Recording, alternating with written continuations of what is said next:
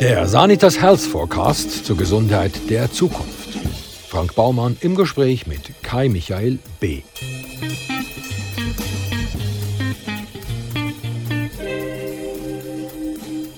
Kai Michael B. studierte in Frankfurt am Main Humanmedizin und machte seine Habilitation an der Universitätsklinik Mainz. 2004 gründete der Internist das Institut für Atemwegsforschung. Karl Michael B. führt seine eigene Privatpraxis für Pneumologie in Wiesbaden, veröffentlichte zahlreiche wissenschaftliche Publikationen zu Atemwegserkrankungen und ist Autor des populärwissenschaftlichen Sachbuchs Die atemberaubende Welt der Lunge. Kai Michael B., wie funktioniert denn eigentlich unsere Lunge? Ja, es ist eigentlich ein relativ simples Organ. Also man kann sich es vorstellen, so ein bisschen mechanisch ist es wie ein Blasebalg. Ja, es geht eigentlich nur Luft rein raus. Ähm, und dann ist es aber auch gleichzeitig so ein bisschen wie ein Schwamm. Ja, das heißt also, wo ein Schwamm Wasser aufsaugt, saugt die Lunge eben Luft aus.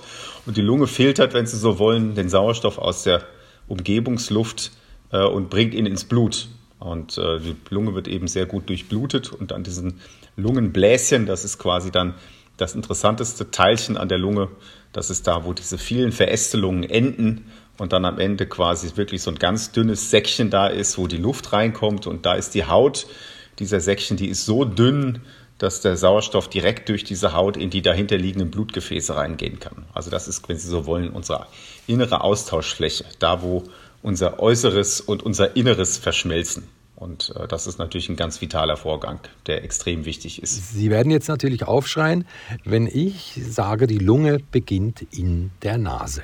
Nee, da haben Sie sogar recht. Im Gegenteil. Also wir sind ja Pneumologen. Es gibt ja auch, Sie haben ja vielleicht den Begriff Pulmologe schon mal gehört. Also zum Beispiel viele, die HNO-Kollegen, die sagen immer Pulmologen zu uns. Also wir haben es nur mit der Lunge. Und wir Pneumologen, wir sagen, wir sind Pneumologen. Also wir sind für den gesamten Atemweg verantwortlich. Und da haben Sie völlig recht, der beginnt an der Nase. Jetzt traue ich mir nicht zu, eine Nasenscheidewand gerade zu machen oder irgendwas Chirurgisches dazu tun. Aber streng genommen haben viele unserer Patienten nicht nur Probleme mit den unteren Atemwegen, sondern gleichzeitig auch der oberen Atemwege. Also die Nase gehört auch schon ein bisschen äh, in mein Fachgebiet. Macht es eigentlich Sinn, wenn man sich von einem türkischen Friseur die Haare mit Wachs aus der Nase reißen lässt? Ja, sie stören dann schon. Wenn man dann ein paar äh, Jahrzehnte auf dem Buckel hat, merkt man dann tatsächlich, dass in der, in der Nase auch Haare wachsen. Aber das ist natürlich medizinisch häufig äh, äh, nicht ganz unbedenklich, weil das, äh, diese, die äh, Haarbälger äh, in der Nase, die entzünden sich auch sehr gerne. Also das ist sowas, wo ich sagen würde, vielleicht dann eher mit so einem Schneider mal die Spitzen wegmachen, aber die rausrupfen an der Wurzel, ähm, das ist sicherlich nicht so äh, vorteilhaft. Sie haben noch vor der Covid-Pandemie das Sachbuch Die atemberaubende Welt der Lunge geschrieben. Ist das Buch denn noch aktuell oder ist es inzwischen überholt? Ja, das Buch ist äh, sehr aktuell. Es ist, wenn Sie wollen, ein zeitloser Klassiker, möchte ich, ich an dieser Stelle das einfach mal ganz unbescheiden sagen darf. Natürlich fehlt äh, ein äh, Artikel zu Covid, aber es gibt ein schönes Kapitel zu Lungeninfektionen. Und es ist ja relativ, sagen wir mal, äh, uniform, was äh, die Lunge äh, so bedroht, ob das jetzt Covid ist oder ob das eben vor ein paar Jahren noch andere Keime waren.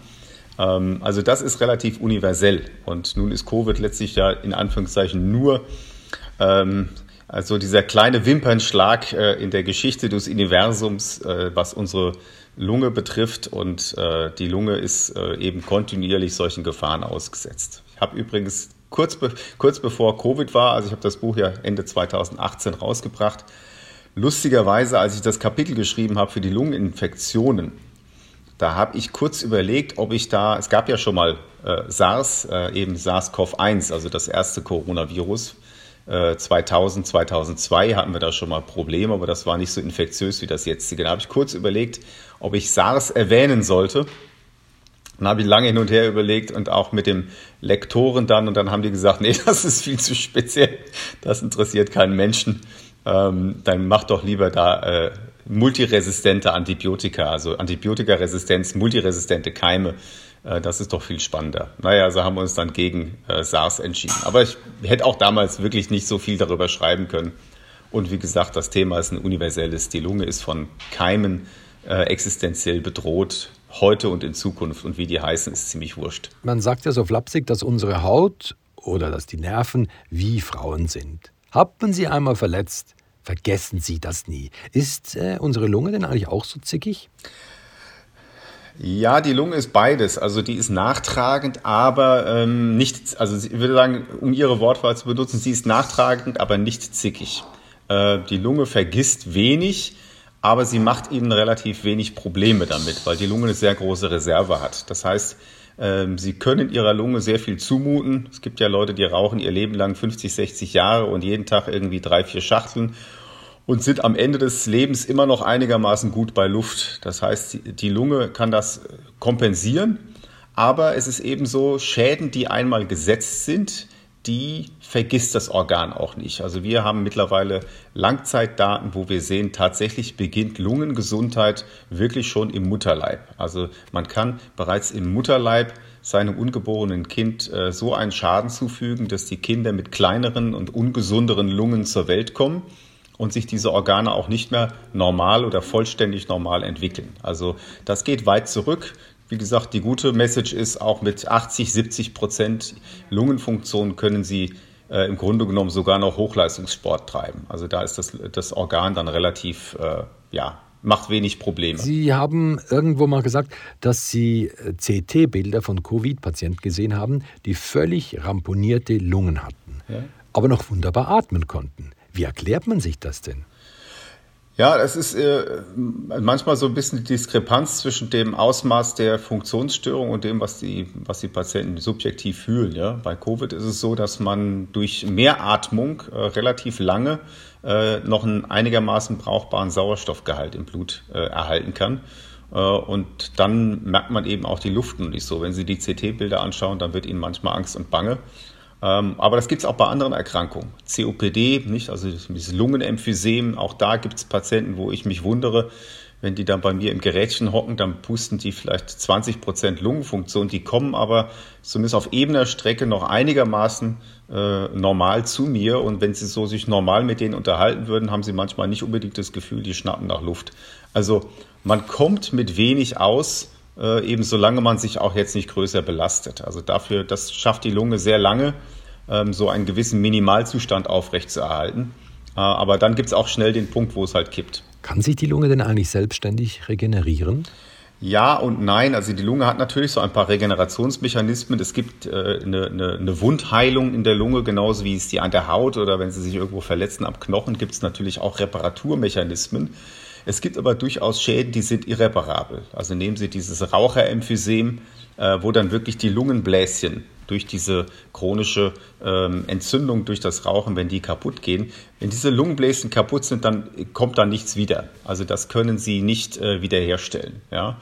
Ähm, andere Schäden werden einigermaßen gut repariert. Wir wissen beispielsweise, wenn Sie aufhören mit dem Rauchen, dass sich so nach 10, 15 Jahren langsam das Risiko für Lungenkrebs wieder ähm, reduziert. Das heißt, da greifen tatsächlich so Reparaturmechanismen, die bestimmte äh, Schäden in der Erbsubstanz dann reparieren können. Aber grob ist, wenn Sie wirklich eine, eine kaputte Lunge haben, ähm, dann äh, wird, die, wird aus der keine gesunde Lunge mehr. Nun gibt es ja die verschiedensten Lungenerkrankungen. Mhm. Welche Lungenerkrankungen sind denn am meisten verbreitet? Also die Volkskrankheit ist natürlich Asthma und COPD.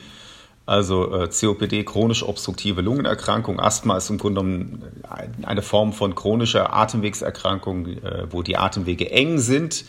Ähm, meistens haben die Patienten eine Allergie als Ursache. Das ist die häufigste chronische Erkrankung im Kindesalter, aber auch im Erwachsenenalter. In Deutschland beispielsweise gibt es etwa fünf bis sechs Millionen betroffene Asthmatiker. Das ist eine absolute Volkskrankheit, wenn Sie so wollen. Genauso wichtig ist äh, die COPD. Auch da sind die Atemwege eng. Aber da kommt es in der Regel nicht von einer Allergie, sondern die COPD wird eben durchs Rauchen bedingt. Und die COPD macht eben auch wirklich strukturelle Schäden in der Lunge. Wir sprechen dann von einem Emphysem, also dieser äh, Blählunge. Ähm, das ist dann auch wirklich äh, irreversibel und diese Erkrankung ist meistens auch wesentlich äh, gravierender als ein Asthma. Aber auch da haben wir in Deutschland irgendwo zwischen fünf und acht Millionen Patienten geschätzt. Also es sind wirklich zwei große Volkskrankheiten, so im ambulanten Bereich. Ich nehme an, COPD ähm, ist die häufigste Indikation für eine Lungentransplantation, oder? Zahlenmäßig absolut gesehen äh, ja, aber äh, die wenigsten Patienten eignen sich für eine Transplantation. Äh, das liegt eben daran, dass die Patienten häufig alt sind und durch die Rauchervorgeschichte häufig auch an anderen Organen Schäden haben. Also zahlenmäßig die meisten Transplantationen absolut gesehen werden in Deutschland gemacht äh, und in den meisten anderen Ländern auch äh, bei Patienten mit sogenannter Lungenfibrose, also entweder diese Mukoviszidose oder aber die Lungenfibrose. Das ist eine Erkrankung mit unbekannter Ursache, die so zwischen 50 und 60 Jahren auftritt, wo die, die Lungenbläschen plötzlich zu vernarben anfangen. Also so wie bei einer Leberzirrhose, nur ohne Alkohol. Äh, so gibt es im Grunde genommen auch eine Art Lungenzirrhose. Äh, da kennen wir die Ursache nicht, es schreitet voran. Patienten haben eine sehr schlechte Prognose und bei diesen Patienten wird häufig dann äh, als einzige Möglichkeit transplantiert. Die erste Lungentransplantation wurde 1983 in Toronto gemacht. Der Patient überlebte sieben Jahre. Mhm. Zwei Jahre später, also 1985, überlebte ein Patient nach einer Doppellungentransplantation 16 Jahre. How comes? Ja, also das ist, ist so, sind, beides sind Extrembeispiele. Also auch der, die sieben Jahre da, ähm, also noch vor kurzem ähm, war das ähm, so im Schnitt bei uns eher, dass die Patienten eher so bis fünf Jahre überlebt haben, ähm, weil die Lunge eben relativ kompliziert ist. Und ähm, es hat sich jetzt gebessert. Also wir sind jetzt so, dass die Patienten so im Mittel etwa sieben Jahre leben. Ähm, aber äh, da gibt's, das ist individuell sehr unterschiedlich. Es gibt welche, die leben dann mit dem Organ eben, wie Sie gesagt haben, über zehn Jahre und manche eben kürzer. Das liegt daran, dass die Lunge als, als transplantiertes Organ natürlich äh, ziemlich ähm, sensibel ist und auch nicht wirklich optimal. Ja? Die Lunge hat ja ständig ähm, Kontakt mit der Außenwelt und hat, wird ständig mit Erregern geflutet, wenn Sie so wollen, aus der Luft. Das heißt, die Lunge ist ständig irgendwie äh, vom Immunsystem der Lunge in Alarmbereitschaft. Und ähm, bei einer Transplantation müssen Sie ja gerade das Immunsystem runterfahren, ähm, damit äh, das neue Organ nicht angegriffen wird. Also Sie müssen da extrem balancieren zwischen der Infektabwehr auf der einen Seite und der Immunsuppression auf der anderen Seite. Und das ist bei einem Organ wie Herz oder Niere, die einfach irgendwo im Körper liegen und keinen Kontakt mit der Außenwelt haben, ist das viel einfacher ähm, weil die nicht so gefährdet sind. Bei der Lunge ist es so, wenn sie zu viel Immunsuppression machen, kriegen die Patienten Infektionen. Äh, durch die Infektionen geht dann wieder die Entzündung los, dann wird das Organ abgestoßen. Wenn Sie dann zu wenig äh, Organsuppression, äh, Immunsuppression machen, dann wird das Organ abgestoßen. Also Sie sind eigentlich so ständig am, am Kämpfen, die richtige Balance zu finden. Und das macht die Sache sehr schwierig und deswegen haben Lungentransplantierte auch im Schnitt keine so gute Langzeitprognose wie jetzt ein Nierentransplantierter oder auch ein Herztransplantierter. Kann man denn auch nur einen Teil der Lunge ja. transplantieren? Also im Momentan werden, äh, werden Leichenspenden gemacht oder also äh, von, von Hirntotenspendern. Was man tatsächlich machen kann, ist, äh, es werden Einzellungen transplantiert in der Regel, also nicht beide Lungen werden transplantiert. Das ist eigentlich eher die Ausnahme sondern bei den meisten Patienten werden Einzellungen transplantiert. Also bei einer Lungenfibrose oder auch bei einer COPD wird in der Regel eine Lunge, das heißt eine Defekte bleibt drin, ein Flügel und der andere wird ersetzt. Und das reicht dann äh, in der Regel, um die Funktion wieder zu gewährleisten. Das geht nicht so gut bei Mukoviszidose, weil diese Patienten haben in der Regel äh, chronische Infektionen und sind, da sind die Lungen bakteriell besiedelt dauerhaft. Und wenn Sie dann nur eine Lunge transplantieren, dann schwappt im Grunde genommen der, die Keime aus der kranken Lunge schwappen dann irgendwann in das transplantierte Organ. Äh, dann geht das nicht so gut. Und auch bei den äh, Lungengefäßerkrankungen äh, ist es häufig so, dass dann auch das Herz mit geschädigt ist. Da macht man dann teilweise eine kombinierte äh, Lungen- und Herztransplantation. Aber eins, ja, Einzellungentransplantation ist üblich. Hm? Eine Lungentransplantation macht man idealerweise von der Seite her. Ja, gerade die Einzellungen. Warum macht man das nicht von vorne? Ja, weil es, äh, weil es wesentlich bequemer ist. Also wenn Sie vorne aufschneiden, dann machen Sie ja das sogenannte Mittelfell, den gesamten Mittelfellraum machen Sie auf. Also Sie müssen dann quasi an die Häute ran, die um das Herz liegen. Und das ist teilweise gar nicht nötig. Also es gibt viele Lungenoperationen, auch Tumoroperationen, die werden von der Seite gemacht. Dann kann der Patient auf der Seite liegen. Ich bin jetzt auch kein Chirurg, also ähm, ich bin ja nicht umsonst Internist aber, geworden. Aber Sie sind ja der Fachmann. Ja, hey. ja, aber ich bin ja der Fachmann für die, für die Vorbereitung und die Nachsorge. Also für der, ich bin der, der Konservative. Nein, die, das ist aber durchaus so. Also die legen dann schön auf der Seite. Sie können die, die Rippen aufspannen. Das ist für den Patienten auch nicht so schmerzhaft. Wenn Sie das Brustbein vorne durchschneiden, äh, müssen sie das hinterher ja auch wieder irgendwie mit irgendwelchen Drähten zusammenfummeln. Äh, und das ist viel bequemer, wenn sie einfach die, die Rippenräume dann aufspannen.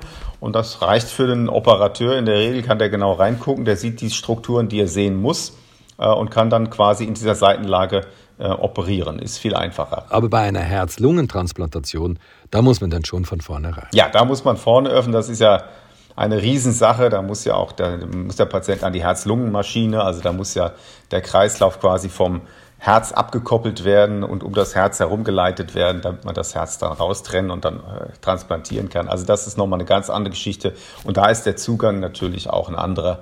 Ähm, da gehen sie von vorne, ja. Bis zu welchem Alter werden denn eigentlich so Lungentransplantationen durchgeführt?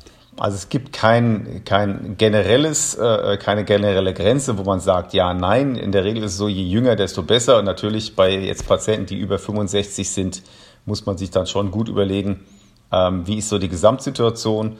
Aber es gibt ja durchaus äh, heute auch irgendwie fitte Patienten mit 65, 68, ähm, die vielleicht noch keine Begleiterkrankung haben, die ohne Transplantation eine sehr kurze Lebenserwartung haben und vielleicht mit Transplantation noch eine sehr gute.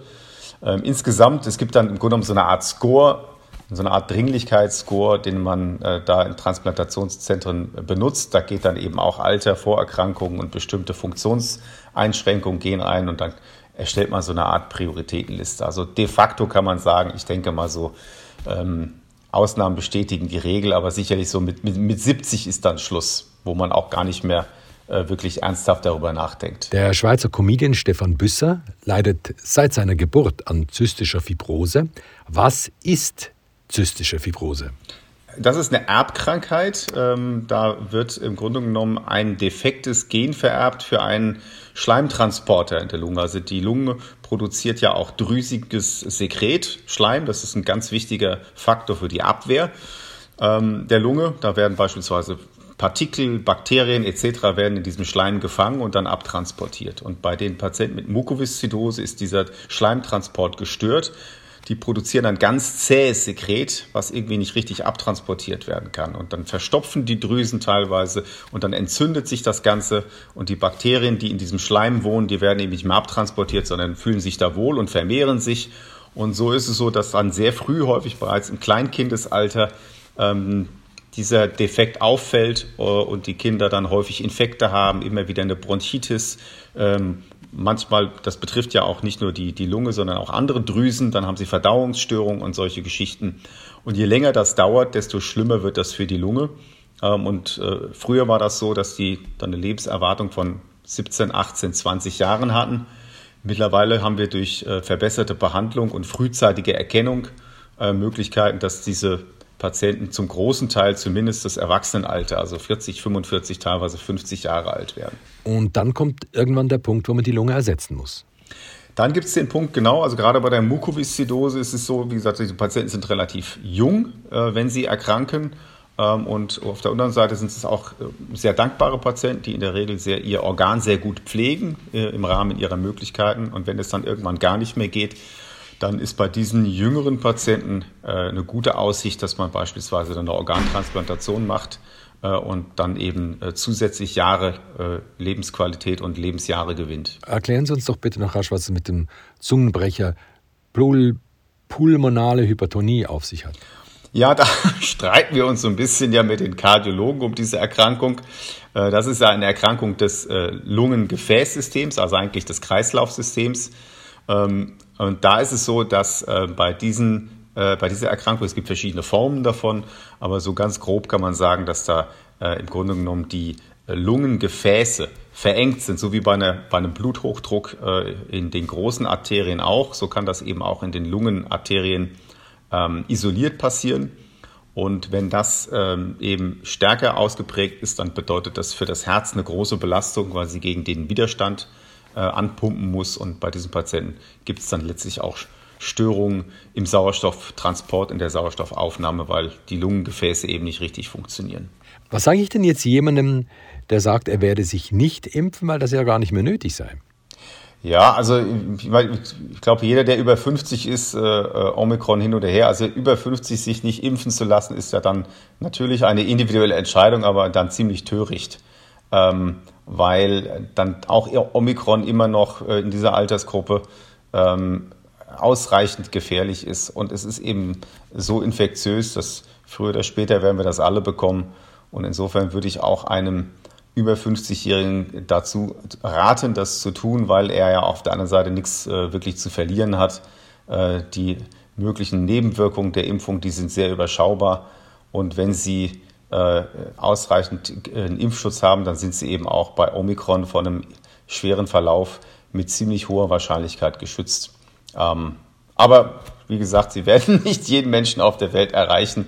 Ähm, das habe ich in meinem langen ärztlichen Leben lernen äh, dürfen. Ähm, es ist einfach so, ich habe auch viele Patienten, die schwören darauf, sie müssen 60 Zigaretten am Tag rauchen. Ähm, und ich kann, sie können nicht jeden Menschen auf der Welt retten. Am Ende ähm, ist jeder dann auch irgendwie für sich selbst verantwortlich. Und wenn jemand der absoluten Meinung ist, das ist nichts für ihn, bitte, dann soll man ihn vielleicht in diesem, äh, diesem Irrglauben lassen. Die Leute, die 60 Zigaretten am Tag rauchen, die sind ja eigentlich ihre Altersvorsorge. Ja, also man kann das zynisch so sehen. Ähm, also erstens, klar, es... Ihre äh, Altersvorsorge meine ich. Ja, ja, nein, nein, aber Ihre auch. Äh, es gibt ja auch ganz böse Untersuchungen, die mal gezeigt haben, dass so ein Raucher, der mit Lungenkrebs stirbt, das sind in der Regel, tun sie das so mit 60, 65, das ist der Altersgipfel.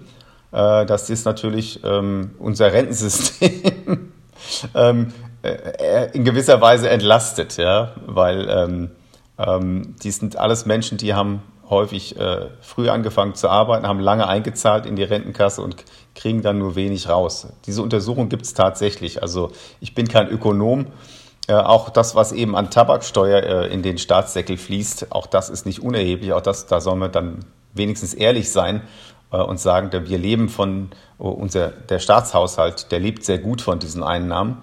Ähm, aber natürlich ist das ein bisschen eine zynische Betrachtungsweise. Mir wäre es dann doch am Ende lieber, die Leute würden es bleiben lassen, weil die individuellen Schicksale dahinter, ähm, hinter so jemand, der dann an, an Lungenkrebs stirbt, die sind dann doch irgendwie äh, traurig und auch belastend und äh, äh, jenseits von irgendwelchen zynischen ökonomischen Betrachtungsweisen. In welche Richtung wird sich denn nun die Pneumologie in Zukunft entwickeln? Ja, das ist eine gute, äh, gute Frage. Ähm, ich glaube, da die Pneumologie muss sich da ein bisschen äh, erstmal selber darüber klar werden. Also wir haben leider so ein bisschen das Problem gehabt, dass ähm, an den Universitäten es kaum noch pneumologische Lehrstühle gibt ähm, weil wir uns so in der Umbruchzeit vor 20, 25 Jahren sehr viel unserer Disziplin haben wegnehmen lassen. Das ist dann auch unsere eigene Schuld gewesen. Also unsere großen Patienten sind im ambulanten Bereich, Asthma, COPD, äh, Lungenkrebs ist was, was beispielsweise die Pneumologen früher gar nicht gemacht haben. Äh, das haben dann irgendwann die Onkologen übernommen. Jetzt würden die Pneumologen das wieder gerne machen. Dann gibt es dann Streitigkeiten. Intensivmedizin ist äh, häufig auch zu den Kardiologen abgewandert. Äh, auch die Infektiologie ist jetzt auch nicht mehr unbedingt in Pneumologenhand. Das sind eigentlich alles Themen, die die Pneumologie schön abdecken könnte. Aber dazu braucht man eben auch entsprechende Leuchttürme, wenn Sie so wollen, große Universitätskliniken, wo das alles abgebildet ist. Und unser Problem momentan ist, dass wir diese Leuchttürme nicht haben, ähm, sondern dass die Universitäten dominiert sind von Kardiologen oder von den Onkologen ähm, vor allen Dingen. Und dann lernen die jungen Kollegen natürlich auch an diesen Kliniken dominant diese Disziplin und denen wollen sie nacheifern. Weil sie sagen, ja, wenn ich mal großer Kliniksdirektor werden will, dann muss ich ja äh, Kardiologe und Kathetern können. Und das ist so momentan ein bisschen die Zwickmühle. Also die Pneumologen müssen sich wieder selbstbewusst um die ganze Breite der Disziplin kümmern auch die modernen Entwicklungen mitnehmen, ja, dass die Medizin vorangeht, gerade die molekulare Medizin oder personalisierte Therapie. Das passiert teilweise auch, aber äh, passiert meiner Meinung nach noch zu zögerlich. da müssen wir ganz klar sagen, ähm, das sind unsere Kompetenzen, für die treten wir auch ein. Die wollen wir bei uns äh, behandelt haben. Wir müssen uns auch viel mehr um Öffentlichkeitsarbeit kümmern, also eine Erkrankung wie COPD oder Asthma, das sieht man kaum mal im Fernsehen. Da wird selten darüber berichtet. Ja, und wenn Sie können ja die, die Glotze kaum anmachen, ohne dass Ihnen nicht irgendein Herzpatient oder ein Rückenpatient oder einer mit der Prostataerkrankung ins Auge springt.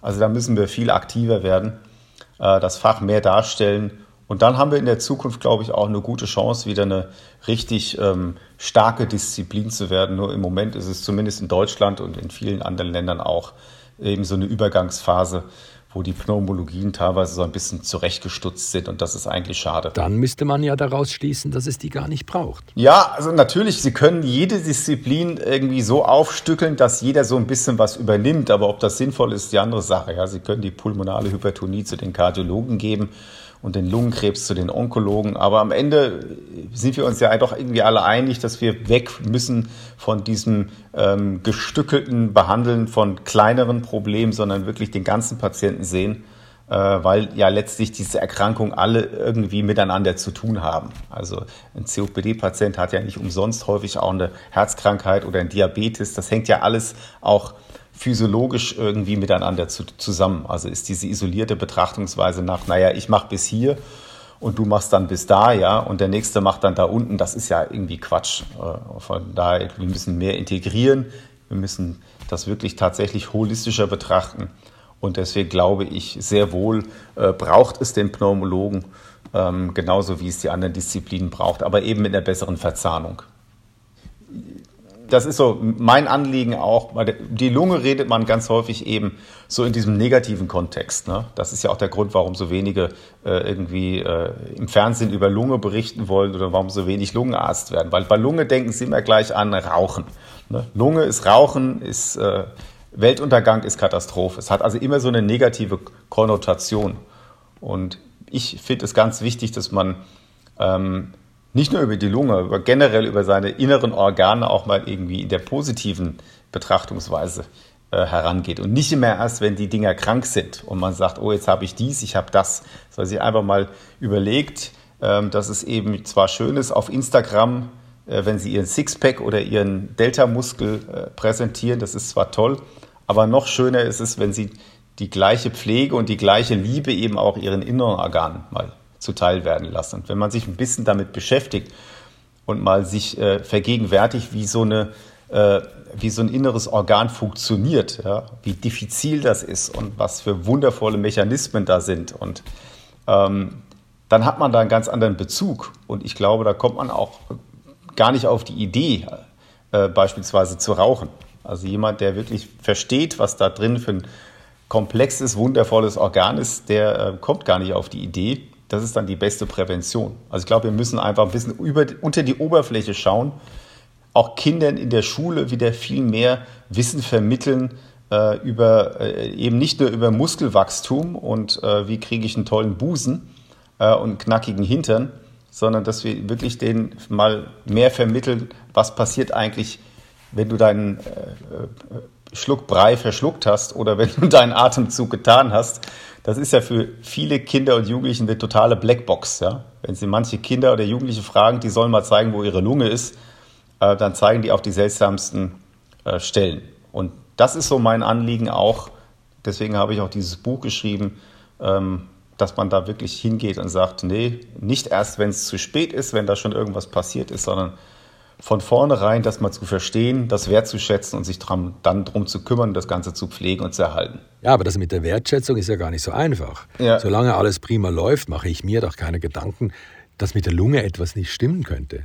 Naja, aber ich, also die Diskrepanz ist ja schon da. Es gibt ja einen gewissen Körperkult ja, ähm, das ist ja in den letzten Jahren viel stärker geworden. Also jeder lässt sich ja irgendwie äh, operieren, er strafft die Haut und die Muskeln etc. Also diese, dieses Bewusstsein, aber es ist offensichtlich endet es äh, lediglich an der Oberfläche. Also das, was irgendwie sichtbar ist und was unten drunter ist, ähm, das ist egal. Das ist wie wenn Sie einen Gebrauchtwagen verkaufen und derjenige guckt halt nur nach, äh, das ist halt irgendein Laie, der schaut, sich den Lack von außen an und der Fachmann, der macht die Motorhaube auf und guckt nach dem, und guckt nach dem Motor. Ja. Ich glaube, wir müssen wieder mehr die Motorhaube aufmachen und nach dem Motor gucken und uns darum kümmern äh, und jetzt nicht die Frage stellen, wie kann ich hier oben meine, keine Ahnung, meine drei äh, Lachfalten da im Gesicht ähm, aufpimpen äh, oder wie schaffe ich es, dass mein Bizeps dreimal so groß wird wie, wie meine Wade. Äh, also das wäre einfach eine schöne Sache. Kai Michael B.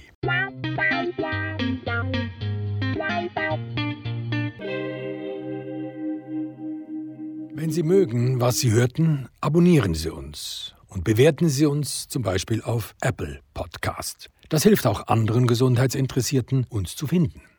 Und neu sind wir auch auf Instagram und YouTube, wo wir noch mehr Infos zum Thema teilen. Ja, und den Bestseller Sanitas Health Forecast, den gibt's überall dort, wo es gute Bücher gibt.